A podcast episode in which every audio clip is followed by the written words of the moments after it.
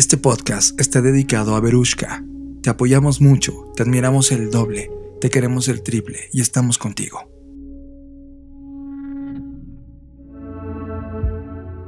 El rasgo más humano es querer saber por qué. Y en un año que nos puso a prueba como nunca antes, también buscamos por qué como nunca antes.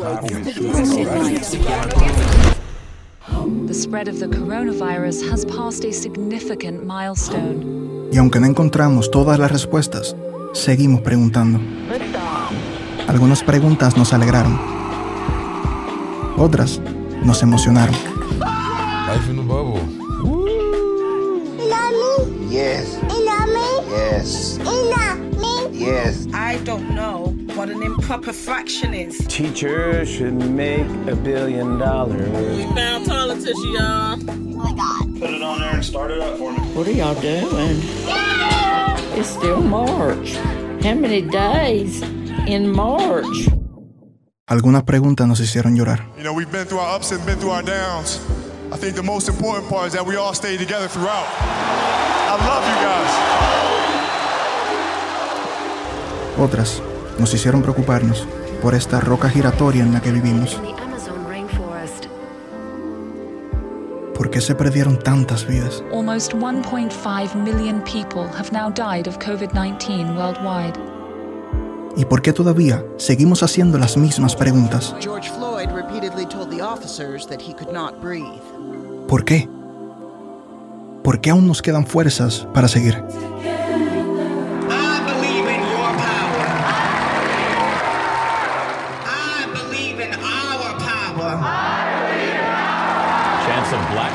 Matter echoed from thousands of protesters in cities around the world. ¿Por qué no estamos derrotados?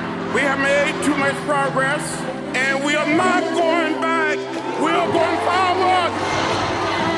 Planes are starting to arrive in Beirut full of international aid. Firefighters from around the world arriving in California. There are over 100 coronavirus vaccines in development worldwide. This is one of those times when people look out for one another and have each other's backs. Seguimos adelante por los que nos mostraron el camino. Think about how you would like the world to be for your daughters and granddaughters. Remember, the struggles along the way are only meant to shape you for your purpose. Press on with pride and press on with purpose. Porque, aunque este año nos trajo lo peor, encontramos la forma de ganar. An incredible feat for Maya Gabriela. Naomi Osaka, U.S. Open Championship.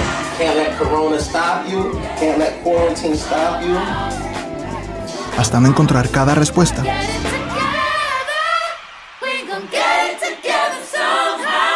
Seguiremos buscando. Escuchas. Escuchas. Escuchas un podcast de Dixo. Escuchas Creative Talks. Creative Talks. El podcast donde hablamos de creatividad, futuro, innovación, medios, disrupción y emprendimiento. Con Fernanda Rocha y John Black. Por Dixo. La productora de podcast más importante de habla hispana. Por Dixo. Bienvenidos a las Creative Talks Podcast. Yo soy John Black y les doy la bienvenida a este podcast que habla de creatividad, innovación, diseño, futuro, negocios. Y como cada edición, le doy la bienvenida a Fernanda Rocha. Hello, hello, hello. ¿Cómo están? Estoy muy contenta de estar con ustedes y pues ya estamos a punto de terminar el año. Así que de alguna forma u otra estos rituales de término e inicio nos ayudan y detonan cosas nuevas. Así que bienvenidos. Radar. Hemos activado el radar de tendencias de la Black Creative Intelligence y te traemos la tendencia que más nos llamó la atención. Radar. Fernanda Rocha, en esta semana ocurrieron más noticias que en muchos años juntos. O sea, hubo tantas noticias, por ejemplo, lo de China, que encendió este sol artificial. Que... Bueno, es un, eh, un este, nuclear, de energía nuclear. Es pero un reactor de fusión. Es un reactor, exactamente. Pero pues se, así, se asemeja ¿no? a un sol y, y, la verdad es que los chinos siempre han estado muy adelantados en muchos aspectos, tienen planes a muy muy largo tiempo y que de repente haya surgido esto, no, no porque, o sea, indudablemente sabemos que lo habían estado trabajando, pero que la noticia se haya disparado en esta semana es una locura.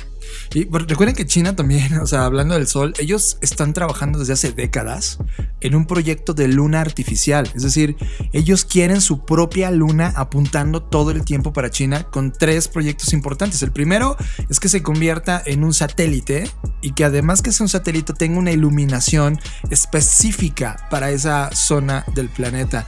Eh, su potencia de alumbrado va a ser ocho veces superior a la luna original. Entonces te das cuenta, Fer, y tú lo has mencionado varias veces en este podcast, que el plan que tienen a largo plazo, este tema de diseño de futuros, realmente China es uno de los lugares donde más se piensa y creo que en, este, en esta lección del 2020 son de los lugares donde estamos volteando a ver.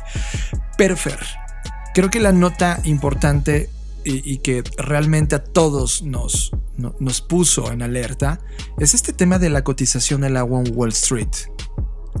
Totalmente. Creo que aquí habría que platicar un poco sobre los antecedentes de esta decisión, ¿no?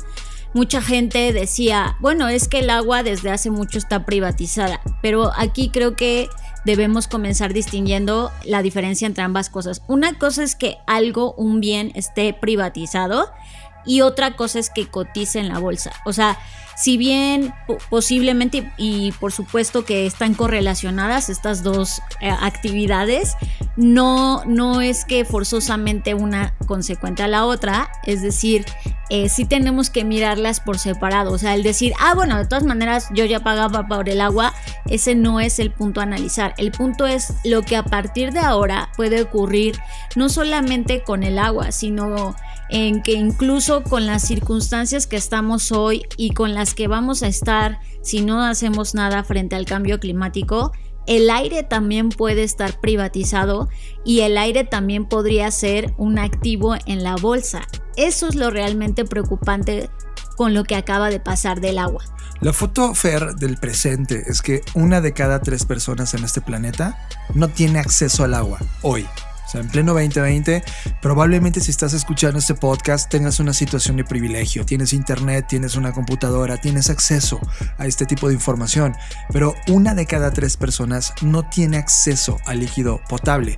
Hay un informe titulado Progress on Drinking Water, Sanitation and Hygiene que habla sobre la inequidad que hay en los países respecto al acceso al líquido vital y dice que si no logramos nosotros entender y una colaboración internacional sobre la importancia del agua, no vamos a tener acceso universal garantizado para el 2030. Pues sí, de hecho, perdón que interrumpa John, pero muchas de las cosas que platicábamos en el FBS sobre el agua y, y, sobre, por ejemplo, ciudades como Cabo, no en México, sino en África, que ya están en el día cero, esto es, ya no tienen agua potable y tienen que suministrarla de manera muy controlada y con ciertas eh, pues, limitaciones, carencias. Y, la verdad es que esto que pareciera lejano, no estamos lejos, al menos nosotros que estamos en la Ciudad de México. La Ciudad de México es una de las 10 o al menos está en el top 10 de ciudades del mundo que probablemente se puede quedar sin agua. Y de hecho las personas que están trabajando en eso, en lugar de pensar cómo, pues no sé, recuperar los mantos hídricos o algo, más bien están pensando cómo robarla de otros estados, cómo bajar el agua de lugares como Veracruz o, o que, que que, me parece una grosería, o sea, me parece obsceno el hecho de que no pensemos en soluciones, sino decir, ah, bueno, pues si se acaba, ah, entubamos otro río y nos la robamos de otro lado y, y al final del día siempre también la centralización de la ciudad no implica solamente que está centralizado el poder, la economía, sino todos estos recursos, ¿no? Y, muchas veces como vemos estas colonias en donde la colonia de al lado está sin agua y la por culpa de la otra colonia que tiene privilegios de, tener agua a, a, costas de otras personas que no pueden pagarlo, ¿no? Sí, por ejemplo, este podcast se graba en la Ciudad de México. Y en esta Ciudad de México, que es la ciudad, eh, una de las tres más importantes de todo el país, aquí viven 25 millones de seres humanos entre la ciudad y la zona conurbada. 25 millones. Hay países europeos completos que no tienen esa población y nosotros tenemos 25 en un área pequeñísima de espacio. 25 millones que necesitan servicios de agua todo el tiempo y como dice Fer, la única manera en como lo vemos es robándole el agua a otros lados. Sí, lo advertimos en el FBS, sí analizamos temas del FBS y yo en particular advertíamos en ese punto del FBS que si no hay una política de cuidado del agua y sobre todo de una política de restricción de acceso a compañías que solamente están comprando, comprando manantiales que vienen haciendo desde hace 30 años porque ya sabían que iba a ocurrir esto. Voy a poner en la mesa una que me consta, he estado ahí y los he analizado. Coca-Cola ha venido comprando manantiales. Se ha acabado el agua constantemente de ciertos lugares. Lo mismo la industria cervecera, ¿eh? tengan cuidado. El tema es que ninguna de esas compañías realmente entiende un modelo de circularidad en el regreso y tratamiento de aguas. Realmente están tomando, produciendo, haciendo su dinero y retirándose una vez que no hay ese líquido. Creo que ahora, en este momento del 2020, cuando viene esta gran señal, Fer, porque lo que sucedió con la noticia es que después de, no sé, de platicarlo décadas, y que nosotros llegamos de manera constante en cada foro que vamos hablándolo desde hace cinco años. Oigan, cuidado con el agua. Finalmente aquí viene la conversación. Y si bien en este momento solo está ocurriendo en California, y ojo con la foto de California, California viene de, de incendios brutales y viene de una carga de densidad poblacional alta. Ambos factores hicieron posible este algoritmo para que el agua entrara en la cotización. Sí, y un poco para complementar los antecedentes que mencionas, o sea, esto, esto desde el 2006, por supuesto desde antes, pero a partir del 2006, cuando se comenzaron a privatizar varias cuencas, no solo en México, sino también en Bolivia, en Brasil, en el Amazonas, etcétera, pues esto fue una señal muy clara que desde ese momento eh, quienes hacían pues estrategias financieras ya veían muy complejo el panorama de lo que de lo que iba a pasar con el agua y justo como mencionas John California que se haya dado en California tampoco es algo extraordinario en el, en el sentido de que incluso es obvio dadas las circunstancias que se están dando y para que la gente un poco entienda o sea que, a qué se refiere esto y, y vean aquí es donde viene lo, ya no sé ni cómo llamarlo, el absurdo.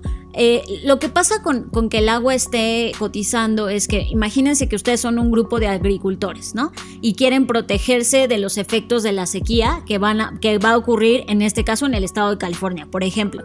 Y entonces adquieren algo que se llama futuros y no son de los futuros que hemos hablado aquí, son de los futuros del mercado bursátil, ¿no? Y adquieres este índice y si llegase a haber escasez de agua, recibes el dinero estipulado en tu contrato para compensar la falta de líquido.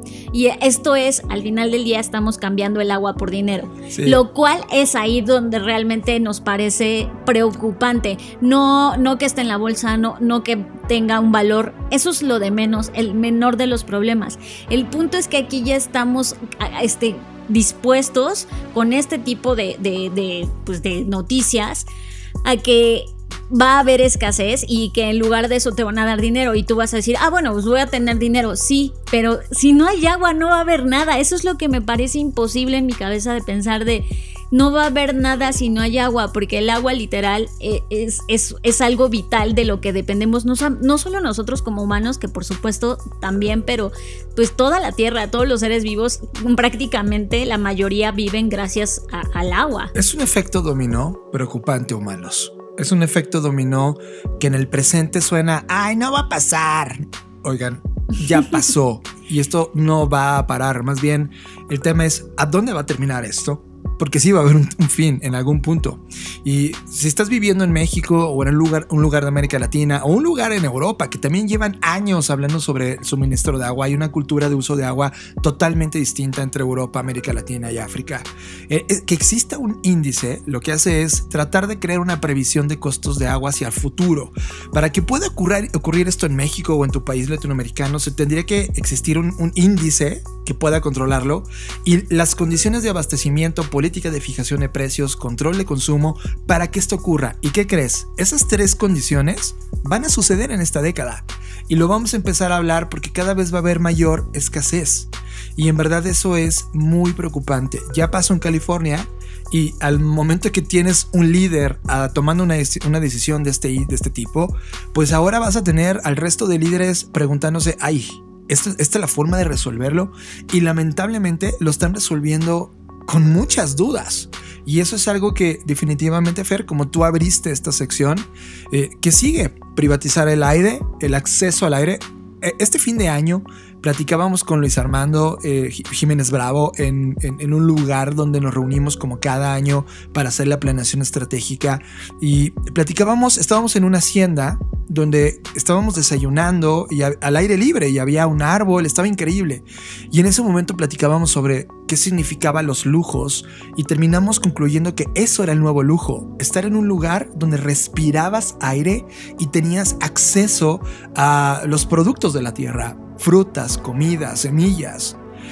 Eso es el futuro en términos de lujo. Muy pocas personas van a tener acceso. Vamos a tener que estar pagando por un litro de agua potable en el 2040, por un litro de agua no contaminada, por un fruto de la tierra creado en un lugar de condiciones eh, tierra 2020. ¿Se dan cuenta? Es un tema hiper complicado. Es un tema que lo vemos eh, como algo que la humanidad necesita no solo verlo en un blog de noticias y que se convierta en un meme en nuestras redes sociales. Esto es un tema de fondo, de una llamada del destino, una llamada del futuro diciendo, humanos, entienden el contexto, porque el agua al, empezar a cotizar en esta bolsa, en, el mercado de, futuros de Wall Street, ah, las condiciones del el inicio del siguiente orden de vida han comenzado y han comenzado sin siquiera tú que te hayas preocupado por entender qué significan estas condiciones. Por eso en este podcast vamos a empezar con mucho mayor insistencia a hablar de estos temas, Fer. Sí, creo que mm, para concluir o para intentar resumir esto que hemos discutido, o sea, prácticamente esto sí es un riesgo latente de lo que está por ocurrir y que este riesgo de la especulación, pues para nosotros es señal de que definitivamente no se está haciendo nada o se está haciendo muy poco para transformar los procesos que involucran el agua, desde cómo se consume, cómo se distribuye, cómo se cobra, etcétera, todo lo que tiene que ver con el uso del agua per se. Y, para mí la señal como me abruma en el sentido de que esto no solamente va a afectar a los que ya de por sí son la población más vulnerable y desfavorecida, sino también va a afectar la economía. Eh, porque eh, pues no hay realmente una situación clara al día de hoy de si solo va a ser en California o si los demás estados y luego los demás países al ver esto pues vayan a seguir como esta pauta. Y, yo creo que eh, por un lado, ¿no? Si, si, nosotros este, solo, no sé, pensáramos como las personas que están en el mercado bursátil, diríamos, claro, ahorita es la mejor forma o el mejor momento de invertir en esto, porque al rato va a valer mucho más, ¿no? Pero como les decía, no se trata solo de dinero, es, ok, voy a obtener un montón de dinero de vuelta porque el mercado va a estar súper bueno en ese aspecto, pero ¿de qué sirve si no va a haber agua realmente? O sea, eso es lo que creo que es problemático y muy preocupante. Y por último, pues también como los posibles escenarios que se pueden desencadenar con, con esto. O sea, pensemos que el agua, eh, pues, digamos que en su estado más puro, pues eh, debería ser de acceso libre a todos, ¿no? De hecho, sabemos que no te cobran el agua per se, sino todos los servicios alrededor, supuestamente, ¿no? Entonces creo que esto, por eso es que no es que seamos alarmistas, pero sí nos da pie a pensar, pues entonces se puede privatizar prácticamente cualquier cosa y la, la privatización, como lo dije en un inicio, si bien no es un este, forzoso digamos que todo lo que se privatiza se lanza a la bolsa, pero sí es un paso que le precede, ¿no? Porque eso le pasó al agua.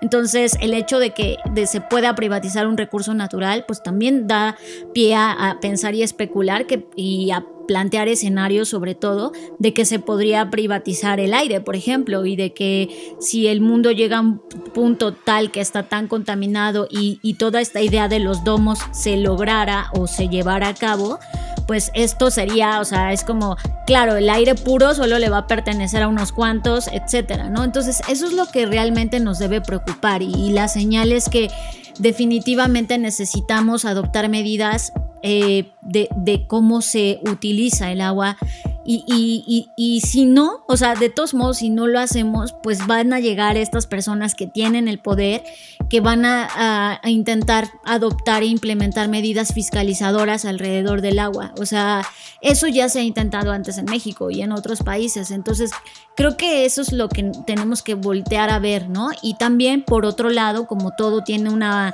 antítesis y esta, eh, creo yo desde mi perspectiva que es buena, también da pe a que se generen tecnologías disruptivas en, eh, o sea, en torno al agua. Ya comenzamos a tener algunas, por ejemplo, está este noticia que también ya tiene un ratito sobre el agua en polvo, por ejemplo, y estos productos y, y, y des, desalinizadoras, etcétera. Creo que también, por otro lado, de alguna manera u otra, como siempre, la, la catástrofe, la crisis, la crisis favorecen la innovación y creo que también es momento para que nuevas empresas, nuevas ideas, nuevas cosas puedan pues hacer un equilibrio, ¿no? Y creo que también nos hemos concentrado mucho en la huella de carbono lo cual es como, claro, eso es un paso, pero creo que también deberíamos comenzar a pensar en la huella hídrica, porque eso es otro tema, otra conversación.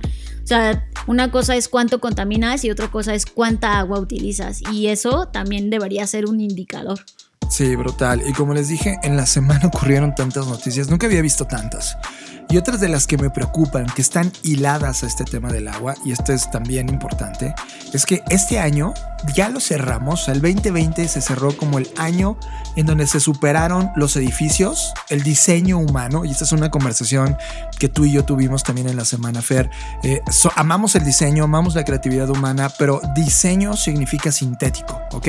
Significa no natural, significa algo creado por el hombre. Pues este año, el 2020, todo lo diseñado por el hombre en masa. Imagínate que juntamos todos los ladrillos, todos los dispositivos, todo el plástico que creamos. ¿Ya pesa más? Ya tiene mayor masa que el planeta mismo y los seres vivos. O sea, mayor masa. Que, que mayor masa natural. Por primera vez en la historia, la masa de carreteras, edificios, botellas, bricks, juguetes, tu teléfono, todo lo que usamos, ropa, supera a la de todos los seres vivos o biomasa.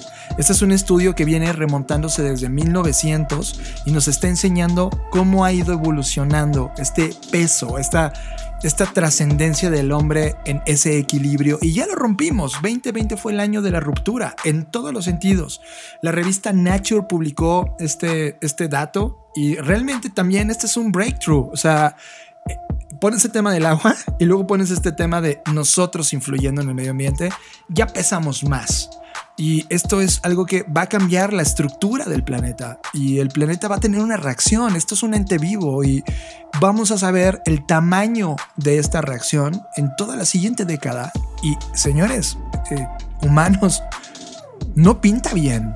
Y, aquí están estas manifestaciones. Entonces de repente todo el mundo eh, empieza a hablar temas de la vacuna, no la vacuna. Pero estamos hablando de la existencia de la raza humana en estos dos temas. Agua y el impacto ambiental. Y estos no son temas de agenda. O sea, todo el mundo lo deja a a, a, no hablar como, como el monstruo que está esperándote cuando salgas de la puerta de tu casa y finges que no estás mientras estás dentro de tu casa, pero ahí está. Ya llegamos, ya rompimos el récord, ya están los datos ahí, ya no es una falacia. Y esto es algo que nos va a costar toda una década cambiarlo si es que queremos cambiarlo como humanidad.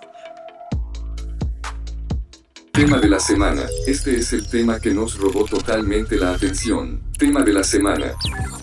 Ok, Fernanda Rocha, llegamos a otra sección, pero esta sección es mucho más light, porque como cada año, cada línea de tiempo que cambiamos año, hacemos una selección de las cosas que vimos, leímos, y en esta ocasión el tema va a ser series. Así que, ¿cuántas vamos a decir? ¿Cinco? ¿Cinco cada uno? Cinco cada uno. Ok, pues entonces comienza. ¿Qué te parece si esta vez hacemos al revés y primero hablamos sobre las recomendaciones de la audiencia y luego cerramos con broche de oro con las tuyas y las mías? Me parece muy bien, así que hagámoslo. Yo reviso Facebook y tú revisas Twitter. Así es. Inteligencia colectiva, preguntas, ideas, opiniones, encuestas que discutimos en el show. Inteligencia colectiva. Ok, voy a leer, como fueron muchísimos comentarios, voy a leer tres rápidos de Facebook y tú si dices uno o dos de Twitter, ¿va? Vale. Tengo a Karin Dale que dice Mad Men. ¿Te acuerdas de esta serie de Mad Men? Ya muy vieja desde el punto de vista del marketing. Eh, fue como icónico, como que inspiró toda una generación de Mad Men que querían ser Mad Men. Sí, sí es buena, la verdad. Rodrigo Cruz González, The Boys, Chernobyl. Pero si hablamos exclusivamente de Netflix, definitivamente Bojack. Y la tercera, Diana García, The Undoing, The Crown, Tiger King, The Last Dance. Y si me acuerdo de otra, te digo. ok. Acá en Twitter, Ale Villegas puso, ouch, varias, pero mi top 5, Servant, The Last Dance, Queen's Gambit, I May Destroy You y High Fidelity. Uf, hay varias coincidencias, ¿eh? Hay varias sí, coincidencias. ahí va. También Armando nos dice Queen's Gambit, The Mandalorian y The Voice. Eh, Sí, Gambito de Gama ha sido importante. Aquí también tengo a Christian Méndez que declara Gambito de Gama. De dama, no de gama. Ah, perdón, de Dama, perdón, sí, sí. Alejandra Narváez Ratchet, que la, la comenzamos a ver, pero la Rachel. abandonamos. Sí, Rachel, la, la comenzamos a ver como tres capítulos y nos, nos la abortamos. Y Amy with E de AF. Lo siento, no me gusta, la odio. No hay. bueno, ya, no quiero decir nada, pero está bien. Cada quien sus gustos, no a juzgar a nadie. Josué Corro nos dice: Uf, Ted Lasso, la mejor forma de pasar la cuarentena. Servant y el regreso de Shyamalan. Eh, pero como fenómeno mediático, The Last Dance, Queen's Gambit. Y eh, pone nada más para concluir Jordan y el ajedrez como símbolos pop del 2020. Coincido totalmente con Josué. De hecho, Josué debía estar aquí sentado hablando de esto. Saludos a todo el equipo. También Ana Carlota nos dice Dark y Jimena Gambito de Dama y Mandalorian, The Crown, Sex Education y Westworld. Tengo a Susue, que dice Annie with E, Christian Razo de 100, Huguet Vargas, Dark, Sex Education and The Crown. Y Mónica Briancón, Gambito de Dama. Fercho eh, dice mi top del 2020 The Last Dance, Sex Education temporada 2, Euphoria, Modern Love, The Crown. Algunas son del año pasado, pero las vi este año. Valen la pena bastante. Saludos, Jennifer. Saludos. Charlie Rodríguez de OA, Original Angel, que creo que ya no va a tener nueva versión, ¿no? No, ya no. Y Ah, Bojack. ¿te gusta Bojack, Charlie? ok. Arturo Elenes dice Utopia, pero la original, inglesa. Ah, no, no, él dice, no el fucking remake. Lo malo es que yo no he visto la original. Sí, no la hemos visto, así Ahorita que no podemos juzgar. Dice que, le- que las dos son de Amazon Prime. Sí, las dos están ahí. Alex Acef nos dice Cobra Kai. Alguien que tiene su nombre como la Grafdalupana. dice Unorthodox, The Mandalorian y Veneno. Ah, esa de Veneno no la había escuchado. Teresa González nos dice Ride Upon the, the Storm y con, ah, bueno, con Lars Mikkelsen y Last Dance. Brandon Beltrán Sandoval, Ricky Morty, obvio. Kim Celaya, Gambito de Dama, The Boys and the Ozrak. Marisol Cuellar Ornelas, Gambito de Dama también. Y Aster Lavey es Le Trave. O no sé cómo se, se pronuncia en, en francés. Le Trave. Discúlpame, soy pésimo pronunciando, ya te diste cuenta. Ok, Sordo Rumor dice Raimi, temporada 2, Antidisturbios y Normal People. Le Swansea Moon, o sea, The Sunshine para nosotros, The Crown. Noel Bolaños dice, si no hubo ninguna del año que considerara buena, comercialmente hablando, y tuvo que recurrir a alguna que no había visto de años pasados, ¿cuenta? Para mí eso me dijo mucho de cómo la pandemia impactó en las industrias como esta. Creo que la oportunidad de muchos productores fue esta, pequeñas, para mostrar su propuesta. Y Miriam Ramírez dice, Any with E, sin pedos. Ok. Sisu dice Dark, Ociel Nájera, Ozark, Queen's Gambit, Sorjonen y Dark. También continúa su lista con The Boys, Twilight Zone, The Crown y Parasite, pero Parasite no es una serie. Mm. Bebe Sauria, ay, qué bonito Bebe Sauria. Queen's Gambit y The Last Dance. Ya van viendo la tendencia, ¿no? Carlos López Cardona dice Startup, es muy buena serie coreana, chécala, puede gustarle su narrativa más allá del tema, me encantó, es una buena clase de storytelling. Mariana F. Ro dice Little Fires Everywhere. Regina R.B., Peaky Blinders, Sex Education and The Crown.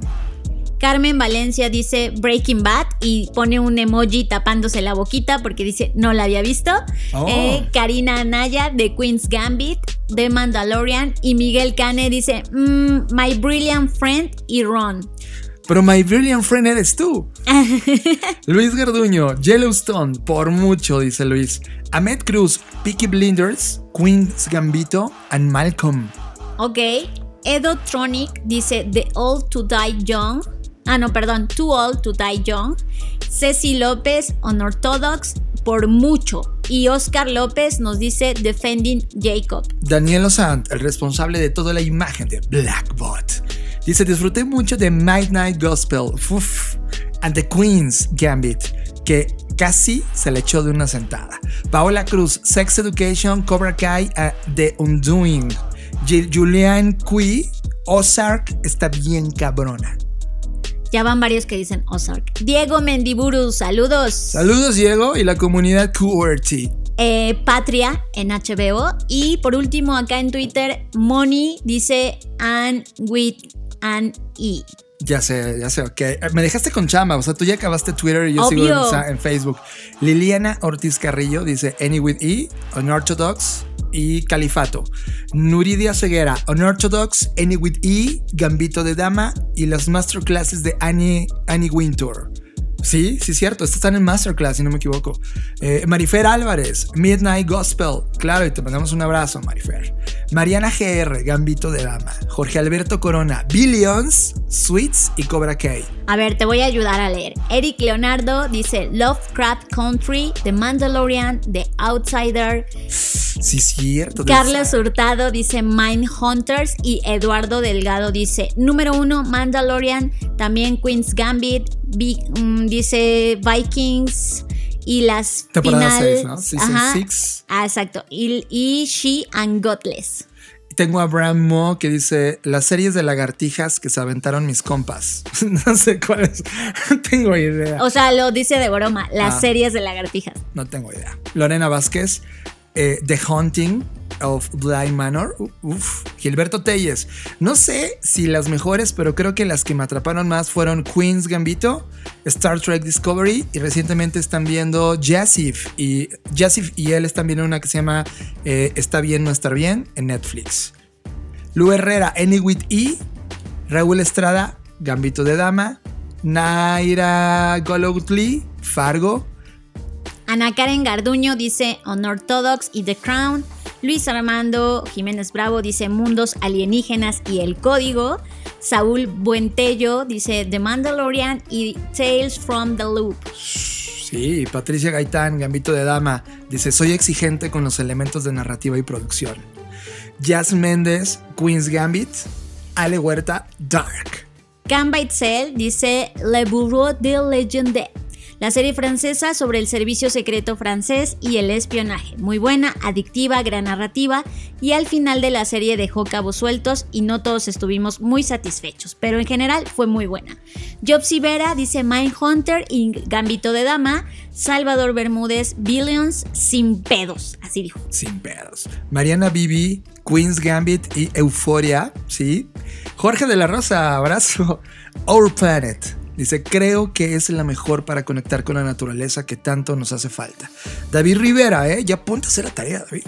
Porque, me, porque mezcla del futuro con sus consecuencias y es una historia muy bien Years contada. and Years, se Sí. refiere a Years and Years. Years and Years, que la verdad es que nosotros estamos también de acuerdo en que no necesariamente tuvi- tuvieron que, que- que ser del 2020. Si tú la descubriste por primera vez, Sí, no entra en tu lista del año. Chonzo, Gambito de Dama. Denise Martínez, Gambito y pone un corazón. Emanuel Durán, Dark, Utopia, Queens, Gambit, Bárbaros. Carlos López Cardona dice Rise by Wolves. Y. Eh, ¿Qué Roxanne- más? Ah, no, Ramos. espera, porque ahí hubo una discusión, pero Ah, tienes razón. Luego vino Roxanne y dijo La Casa de Papel. Bella, chao, bella, chao. Sí, tienes razón. Y Chris Haku, o Aku, no sé cómo se Haku. pronuncie.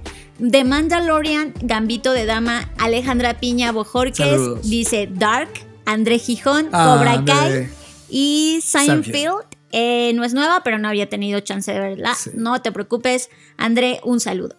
Rebeca de Velasco, The Crown. Andrés Gutiérrez, The Playbook, dice, sin lugar a dudas, a veces admiramos mucho a grandes atletas y sus logros y nos olvidamos que hay detrás de ellos y hay una elite de entrenadores con un mindset increíble, ¿no? Eh, Jonathan Jonas, de Defiant Ones, eh, Peter Robles, Perfume, pone y así fuego. Constantino Reyes, The Crown. Jorge Ríos, The Boys. Cés Reyes, I Know This Much Is True. Con Mark Ruffalo. Eso me quedé Oh, con sí. ganas de verla. Sí, Sí, yo también, yo. Lander, eh, te mandamos un saludo. Dice difícil, haré trampa. Dark, Netflix, His Dark Materials, HBO, Utopia en Prime. eh, Mandalorian, Disney y Age of AI, de YouTube. Claro. Eh, Raquel Ortega, El Alienista, ese me, hace, ese me hace falta. Ángel Flores, por recomendación suya, Cures. Pero Atlanta, aunque no es del 2020, le pareció buenísima. Cristi Pedrosa, saludos. Gambito de Dama, Dark, This Is Us. Oh, sí, tengo que terminar de ver, ver esa. Modern Love y The Crown. Billy Rivadeneira, Anne with Annie y The Mandalorian. Y terminamos con Caribita, a quien también le mandamos un saludo. The Voice, Anne with Annie, The Crown, Queen's Gambit, The Mandalorian, aunque aún no termina. Es Eh, eso es muy buen punto. Ay, pues qué bárbaros, chicos. Gracias por su participación. Que- creo que ahora ya me di Mucho cuenta más. que vimos más contenido que leer, porque eh, participaron mucho más. Lo, cual está interesante porque las, narrativas cambian. Y No, me, no, y no lo estoy diciendo como algo despectivo, sino que justamente yo creo, como muchos decían, no había tenido chance de verla y entonces dije, la voy a ver, ¿no? Eso también está padre, o sea, y creo que está muy bien mezclado, muy variadito todo lo que vieron. También lo que veo que hay diferentes plataformas, o sea, no todo es Netflix, no todo es Amazon, ahí hay muy campechaneado. Vamos a ver la lista en el siguiente año, qué tal ganó el terreno Disney. Claro, y lo está ganando, de hecho. Eh, creo que hay un tema de economía de los ojos, ¿no? Economía de la visibilidad. Y si estamos frente a las pantallas, producto de toda esta pandemia, estamos leyendo contenido, estamos eh, más de 12 horas en esta pantalla, ya te queda muy poca vista para leer libros. Yo en particular necesito demasiada iluminación y un momento correcto del día. Ya, si quiero leer en la noche, ya no puedo. Entonces creo que el, culturalmente el acto de sentarte y consumir contenidos donde no requieres leer, sino solamente disfrutar la narrativa, está provocando que todas estas plataformas de contenido evolucionen y, y nos ganen el tiempo en lugar de estar leyendo libros. Pues ahora sí, John, nos toca a nosotros y si te parece bien voy a comenzar yo. Te voy a dar mi listado y mis razones. Va. Eh, no están en ningún orden, la verdad es que esta vez no me di a la tarea de ordenarlas por prioridad, pero pues si están en esta lista es porque me encantaron. Eh, Servant me gustó muchísimo, me pareció brutal la temática que aborda y desde ese momento que la vi tienen que saber, bueno ya me conocen, me clavé así cañón y esto de los de los borns, de los muñequitos de bebés recién nacidos es todo una locura. Googleen eso, investiguen, es una locura. Eh, The Morning Show, porque creo que expuso muy bien algo que hace falta, ¿no? El tema del, no solo de- del acoso y de la violencia que vivimos las mujeres, sino en una industria muy particular que es de contenidos, a propósito de, eh, y que me pareció muy bien la actuación de todos, sí muy telenovelesco en algunos sentidos, pero creo que, que me da gusto ver cada vez más contenidos como de, de este tipo de denuncia ante un fenómeno que está ocurriendo realmente. De hecho, hay una combinación, Fer, en ese tema, y aquí viene mi fanatismo por el análisis de los medios de comunicación. Eh, creo que The Morning Show justamente pone eh, en la discusión el poder, uno, mediático, y dos, el poder eh, de los hombres en esa industria. Y hay otra, esta no es una serie, fue una película que se llama Bombshell, si no me equivoco, que justamente hablaba de eso. Y también vimos una que se llamaba Succession, que, tiene que ver con un dueño de medios eh, brutales y todo el poder que hay dentro. La suma de esas tres te, da una fotografía de lo importante que son los medios de comunicación y los temas que están arraigados con temas de poder y machismo. Es impresionante. Y siguiendo con mi lista, también está Dark. La última temporada me encantó. Me encantan las cosas que tienen que ver con el tiempo. Me encanta, soy fan y ahí pues se nota mi fanatismo. Undone, no solamente por, por la hermosa creación que, Brutal. o sea, cómo está diseñada, cómo está narrada, el tema, todo es brutal, me parece increíble. Y esta técnica de, la, de, de rotoscopio me parece una locura, me encanta. Véanla, por favor, se llama Undone y está en Amazon. Lo- no les voy a contar nada más, solo véanla. Sí. Y por último está efectivamente Utopía. Me encanta Utopía, el tema que aborda, el final me parece brutal, las actuaciones, eh, el, todo. No hemos visto, como ya lo mencionábamos, la original, pero esta nos encantó.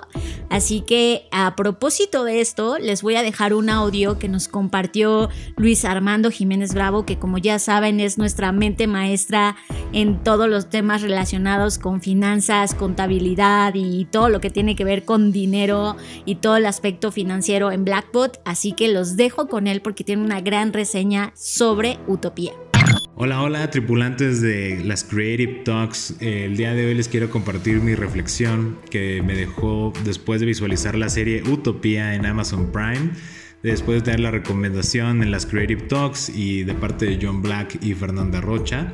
Son algunas ideas muy puntuales, pero que creo que son muy nutridas y nos pueden ayudar a conectar varios puntos respecto de cómo las narrativas nos crean sesgos y la importancia del diseño al momento de comunicar una idea.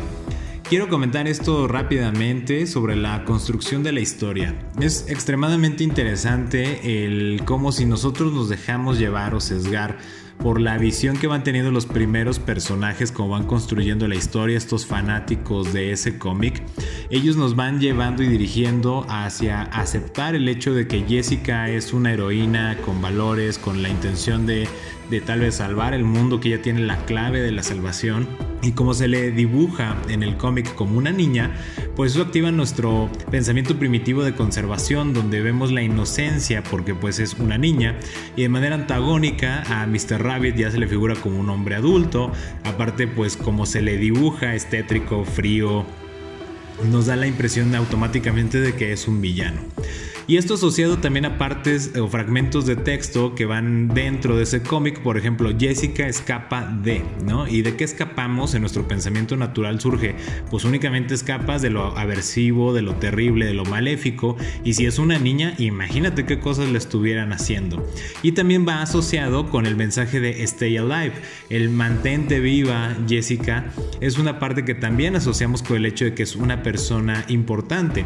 Sin embargo, al, al final de la primera parte comprendemos que realmente ella es una caja de Pandora con todos los virus que se han construido eh, genéticamente y que si ella llega a morir fuera del laboratorio o de home, pues una o se mueren todos los virus o peor aún se liberarían de manera incontrolable. Entonces realmente Jessica no es este símbolo que se crea de la heroína, al menos como nos empiezan a construir la historia. Y esa es la parte para mí importante.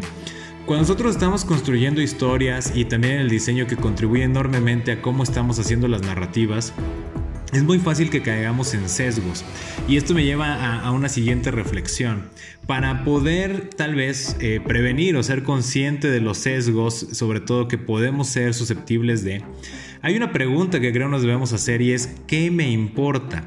No en el sentido despectivo como lo hemos manejado coloquialmente como ¿y a ti qué te importa? No, no es en esa parte, sino realmente es una pregunta de interiorización. Algo que tenemos que confrontar de manera directa con nosotros mismos. Y digo esto porque nosotros, en nuestro cerebro, en nuestra mente, cuando hablamos de lo que nos importa, eso que importa se vuelve trascendental en nuestras vidas. Y a raíz de buscar proteger, conservar o resguardar aquello que nosotros consideramos o visualizamos como importante, vamos construyendo miedos. Los miedos los visualizo como las iteraciones virtuales que está corriendo nuestro pensamiento simbólico, emotivo y racional respecto de lo que le puede ocurrir aquello que consideramos importante y que lo va a afectar, dañar o transgredir de alguna manera. Naturalmente que entre mayor información tenemos, pues nuestros miedos se vuelven más sofisticados, como llega a señalar John Black, y esto nos va generando alternativas de prevención o lo que hemos llegado a denominar de forma más sofisticada como control y prevención de riesgos y o pensamiento estratégico. Los caminos que nos lleguen a surgir para prevenir esos miedos y de esta manera con esa prevención proteger lo que consideramos importante nos conducen a decisiones. Las decisiones las visualizo como aquellas acciones específicas que ocurren desde nuestra potencialidad, con las cuales pretendemos actuar de forma, entre comillas, segura o cómoda. ¿Por qué? Porque esa es la información que nosotros tenemos y naturalmente que esos caminos de prevención también se van a volver más sofisticados en función de la data que está construyendo esos miedos o esos ejercicios virtuales de lo que puede transgredir aquello que consideramos importante. Y entonces esto me deja con tres preguntas que yo creo debemos de hacernos constantemente para poder identificar estos sesgos. ¿Qué me importa? Sería una ¿qué miedos tengo o qué miedos he construido? Y cómo creo o pienso prevenir esos miedos. Las respuestas encasillan básicamente nuestro patrón de comportamiento como seres humanos. Y aquí hay una nota importante. Eh, también he visualizado que si nosotros este proceso de hacernos estas tres preguntas se vuelve aversivo, nos causa ansiedad o angustia, vamos a buscar una fuga mental, por ejemplo las redes sociales, a través de las cuales vamos a poder ver que el pasto puede llegar a ser más verde en otro lado o que está más seco en otro lado del mundo. Y eso naturalmente nos puede dar un sentido de gratificación o simplemente de desviar nuestra atención de confrontar estas preguntas y al final del día pues nos está alimentando de data que podemos comprender o no y nuevamente se da un nuevo ciclo, un nuevo proceso mental donde se va a moldear nuestros referentes de lo que es importante, los miedos que se construyen alrededor de eso que es importante y los caminos de prevención para protegerlo. De aquí pues ya yendo directo a mi segunda reflexión eh, respecto de qué postura tomar ante el planteamiento del control poblacional, de antemano yo considero que mm, la naturaleza nos conduce a aceptar las mejoras adaptativas y a rechazar las inadaptaciones. En un mundo hostil, una persona feliz es más atractiva ya que parece haberse adaptado finalmente a ese entorno y lograr la comodidad. Por ello, también concluyo que es parte del éxito de Instagram y de Pinterest, ¿no? Más allá de la alienación del pensamiento emocional, es la aceptación de que si yo creo que todo es estresante y lúgubre en mi realidad o en lo que yo percibo como mi mundo, ver a alguien progresar puede darme una señal de lo que que lo que está haciendo esa persona es lo correcto y en consecuencia debe ser imitado. Digamos algo que visualizamos claramente con el fenómeno de los influencers. Pero retomando la pregunta, mi, postura puntual respecto a este tema del control poblacional es que en primer lugar ni siquiera se debería de intentar controlar a la población y que cualquier intento de hacerlo solo puede o acelerar la adaptación, que sería el escenario distópico, o ralentizar la adaptación, que sería el escenario utópico. Se vuelve irrelevante entre más nos alejamos de los apegos emocionales cualquiera de las dos opciones, ya que como lo mencioné previamente, lo que valoramos como importante, los miedos alrededor de eso que nos importa y la prevención de esos miedos es variable. Aun cuando como cultura tengamos elementos comunes que podemos ligar y que todos nos motivan, pues realmente no, no interesa, o sea, cada uno va a reaccionar de manera distinta. Y es por ello que, por ejemplo, Wilson, entre comillas, se convierte, ¿no? Se, se une en este caso a, Christie, porque con todo el discurso que le plantea, pues sus referentes culturales comienzan a empatar con esa narrativa. Y lo que hace en su cerebro, pues es asimilar esos elementos narrativos a sus referentes culturales que ya había aceptado. Ejemplo que, pues el gringo es súper ignorante, ¿no? El estadounidense que se reproduce como conejo, que no tiene pensamiento crítico de prevención, etc. Y toda esa crítica lo llevó a aceptar más fácilmente alternativa que funge como la panacea, porque al final del día parece cómoda, parece ideal. En otras palabras, pues muerto el perro se acaba la rabia, ¿no? Aunque esto no es demostrable, ni tampoco reflejo del mecanismo de la evolución, ya que en el momento en que se llegara a limitar la reproducción humana, no sabemos cómo se va a adaptar el cuerpo. Posiblemente hay una hiperfertilidad, o a lo mejor tengamos trillizos, gemelos, eh, o tal vez en una situación muy drástica se recorte el tiempo de gestación, y lo que ahorita llamamos bebés prematuros se convierta el tiempo de gestación natural del ser humano para que puedan sobrevivir. No sabemos qué puede pasar.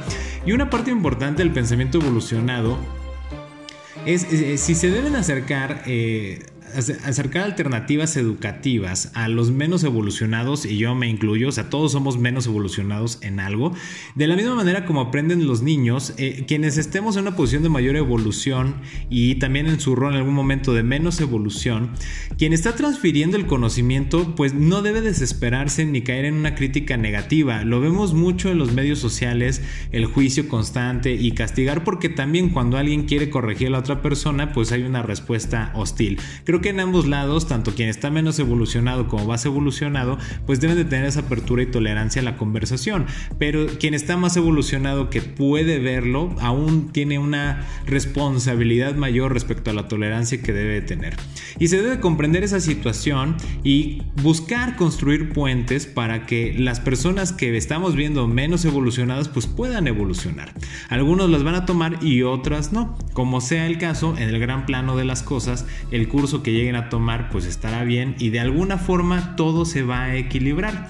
Y por último, eh, la figura del héroe o del villano, ¿no? Eh, ¿A quién estamos viendo como héroe o como villano en toda esta historia? Es extremadamente importante, pero yo quiero aterrizar todo lo que me dejó la serie con este, esta frase o este, este comentario muy puntual. Si permites que tus miedos se apoderen de ti, y te conduces hacia las decisiones más radicales sin respetar el proceso de los demás ni tu proceso, eso para mí es una villanía. Esa es la definición del villano. El papel del héroe, desde mi perspectiva, no es el de un salvador, sino simplemente alguien que tiene el valor, y aquí creo que hay una gran antagonía con el villano, tiene el valor de respetar a los demás y desde su potencialidad seguir construyendo caminos para la evolución, aceptando nuevamente que las personas decidan recorrerlos o no. Ser héroe parece cansado, pero pues sí lo es, porque no es por nada que todas las religiones conquistadoras ponen siempre de manifiesto el papel de la voluntad dentro de la evolución humana. Porque cuando uno decide ser héroe o jugar ese rol, la pregunta que te debes de hacer ya no es ¿y cuándo se va a acabar esto? ¿Cuándo van a aprender? ¿Cuándo van a evolucionar? ¿Cuándo van a poder ver las consecuencias? Todas esas preguntas no tienen cabida. La pregunta que te tienes que plantear si quieres jugar el rol del héroe es si tienes la voluntad, la determinación, la convicción de ideales para seguir avanzando hasta donde debas llegar. Porque el proceso es infinito, siempre va a haber comodidad e incomodidad. Así que el heroísmo es un acto de nobleza, donde convergen el respeto, el desarrollo y la voluntad por seguir avanzando hasta donde se tenga que avanzar, sin pensar en si es cansado o no, desesperante o no. Claro que como ya lo dije, sí es cansado, pero por eso el villano se agota y opta por el camino más radical que aparenta ser más eficiente, menos tedioso, pero lo que consigue es llegar exactamente a lo mismo, solo con la ilusión de que ha conseguido una meta. En otras palabras, el villano es impaciente y desesperado, mientras que el héroe es consistente y paciente. Ahora ya por último, y esta es mi, última opinión, es que Jessica Hyde claramente es una villana y Harvey, eh, John, es un héroe. La colisión de perspectivas que tienen eh, plantean esta dualidad constante donde a momentos uno es, héroe, y el otro villano y en consecuencia también hay momentos en los que Jessica busca ser heroína pero no llega a esa paciencia. Ella todo lo quiere resolver desde un enfoque eh, inmediato y toma decisiones porque pues así la dirigieron a conducirse. Y bueno, estas son mis ideas que me dejaron de Utopía. Eh, me encantaría saber qué les parecen y les mando un afectuoso abrazo. Muchas gracias por todas sus recomendaciones. Muchas gracias por seguir creando y construyendo las Creative Talks y permitirme ser en un momento dado tripulante a través de su medio. Un fuerte abrazo y saludos a todos los que escuchan. Estás escuchando Creative Talks Podcast. Ahora sí, John, el micrófono es todo tuyo. Está difícil porque son más de cinco, pero afortunadamente tú ya hablaste de Utopia y eso ya me quitó una menos, lo cual está padre. creo que en mi lugar cinco, May I Destroy You, o sea, podría destruirte, sí me, sí me llevó, sí me, sí me llevó a entender el estado mental, anímico y de postura que hay en el planeta de una generación completa que yo no estaba entendiendo y que gracias a esta serie, ojo, no los admiro nada, pero logro entender el estado mental y el mundo como lo están viviendo. La verdad es que eh, me abrió, o sea, en mi cabeza fue como de, uff, este es un tema interesante a discutir y mucho de eso creo que cada episodio tú y yo, cada vez que terminaba el episodio, debatíamos en la cama lo que habíamos visto y, lográbamos profundizar muchísimo y conectar con esta generación, Fer. Totalmente, a, a, mí la verdad no, no la tengo en mi top porque pues no sé, como que no entró, pero, pero sí fue una serie que quizás porque yo ya lo había sobreentendido muchas de las cosas, eh, con otras tantas me sentí identificada, pero no, sí, es muy buena, sin embargo en mi lista no entró por eso, porque creo que yo ya había asimilado un poco más el tema y a ti te sorprendió realmente. Sí. Mi, mi segunda, eh, Tales from the Loop, la temporada 1 de Amazon. Uf, qué interesante. O sea, cada capítulo narra eh, la historia de cada una de las personas que están en ese pueblo.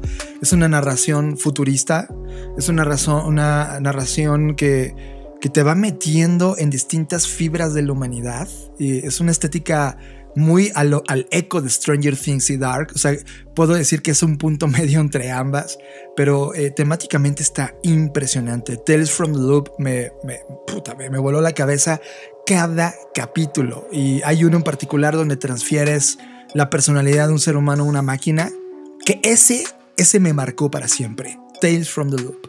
Esta, esta quisiera solo tenerla de, de comodín, pero no se vale. Pero, pero sí me marcó. O sea, yo había, neta, de manera eh, pues selectiva, me había hecho un lado de Westworld. La razón es que yo no puedo aguantar cuando una serie termina, tener que esperar un año para ver ahora la que sigue. Yo no podía. Y esta vez que salí de la temporada 3 dije, ya, es hora de verla desde el 1. Y Westworld, en esta trilogía que nos sentamos a ver de corrido, eh, puta, me marcó. Westworld marca esta sociedad donde se hace un Disney, ¿no? De inteligencia artificial. que ese... por cierto, Disney ya está trabajando en eso. Sí, exacto. Por eso es que es impresionante, porque la cercanía de Westworld en el mundo real, en la línea del tiempo que estamos viviendo, es, es 100% realizable. Y esta rebelión, claro está, como cualquier otra antítesis de esa idea, eh, ocurre, pero se van eh, a tocar temas y fibras muy interesantes de la humanidad misma. Westworld entró ahí. Solo me quedan dos más, Fer. Y es, es, es complejo, coincido. Creo que eh, la otra es The Midnight Gospel.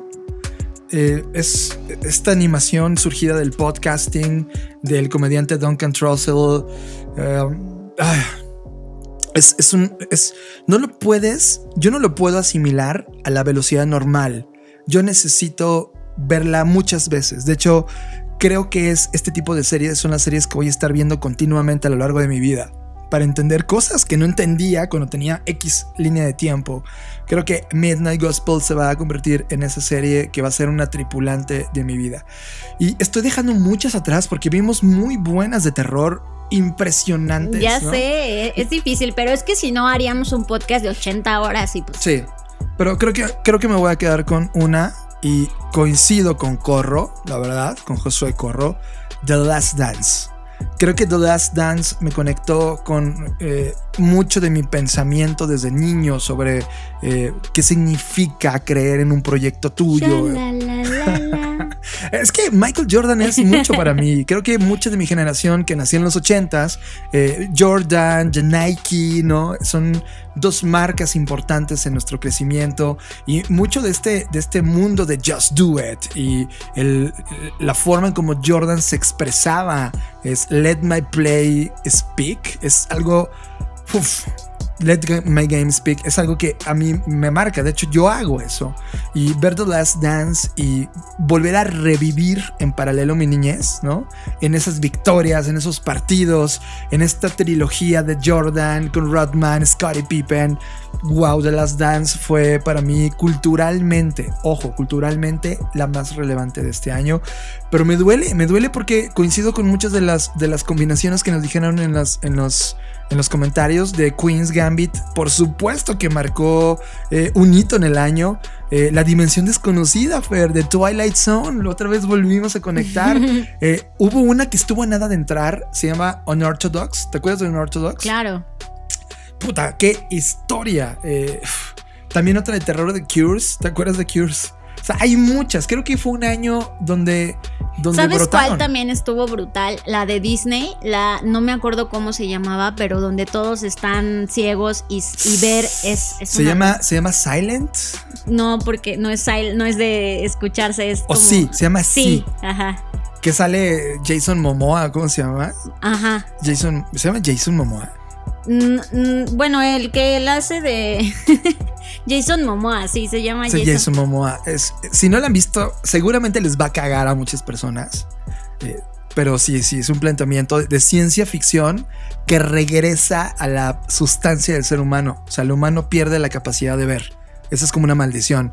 Todos los humanos de la nada dejamos de ver y ahora tenemos que desarrollar otros instintos para vivir. Ya no hay un mundo de tecnología, echamos a perder el planeta y el planeta se cobró quitándonos la vista. Y de repente en esa sociedad nace alguien que puede ver y se da cuenta que todavía hay vestigios de la humanidad y que hay libros y entonces eh, esto es un choque entre los mundos, los humanos del futuro que pensábamos que iban a ser hipertecnológicos y ahora resultan lo más cercano al hombre de las cavernas. Es, es un planteamiento interesante, se llama Sí y está en Apple si no me equivoco. Ah, esa es nuestra selección, Fer.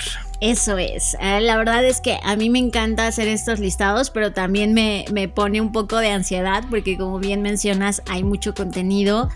Pero me parece fascinante, me parece fascinante que, que, pues al final del día las historias son parte de nuestra vida, nos siguen atrapando y, y a mí la verdad me parece brutal lo que está ocurriendo ahora con esta guerra de contenidos porque pues porque es justo eso, es una muestra que en los peores momentos, eh, y si analizáramos la historia, eh, las mismas historias son las que nos han sacado adelante. Por eso es muy importante entender qué historias nos contamos, qué narrativas creamos, porque eso es, por supuesto, eh, mucho de la parte de lo que realmente se cumple y se lleva a cabo. Así que no dejemos de ver historias, es fascinante y ha sido un placer, como cada podcast, estar con ustedes.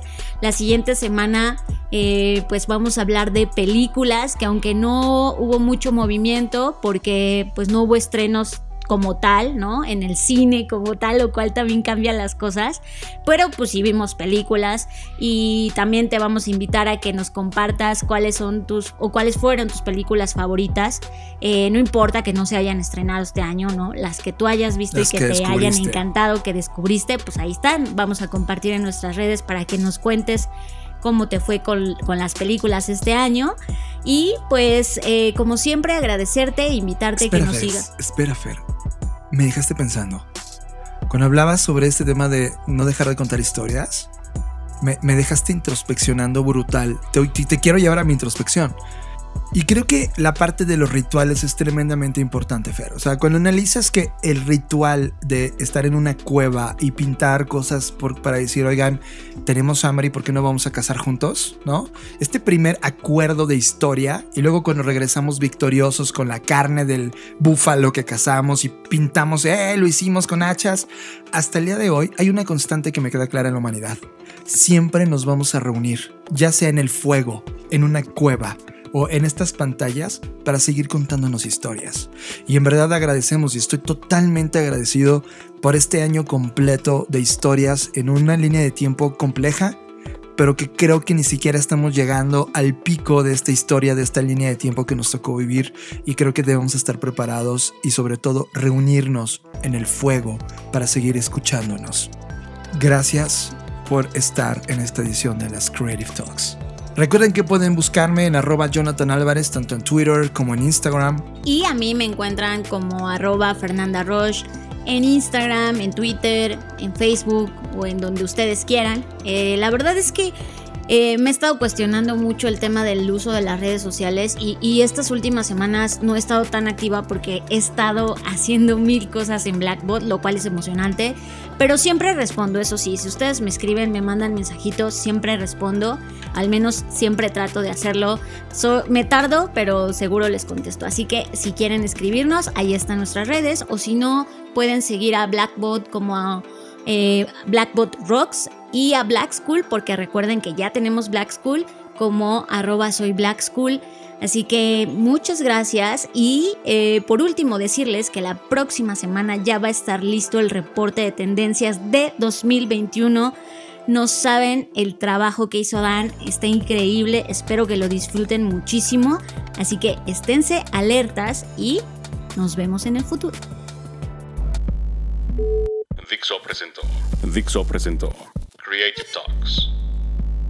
El podcast en donde hablamos de creatividad, innovación, medios, disrupción y emprendimiento. Con Fernanda Rocha y John Black. Por Dixo, la productora de podcast más importante de habla hispana. Nos escuchamos en el futuro.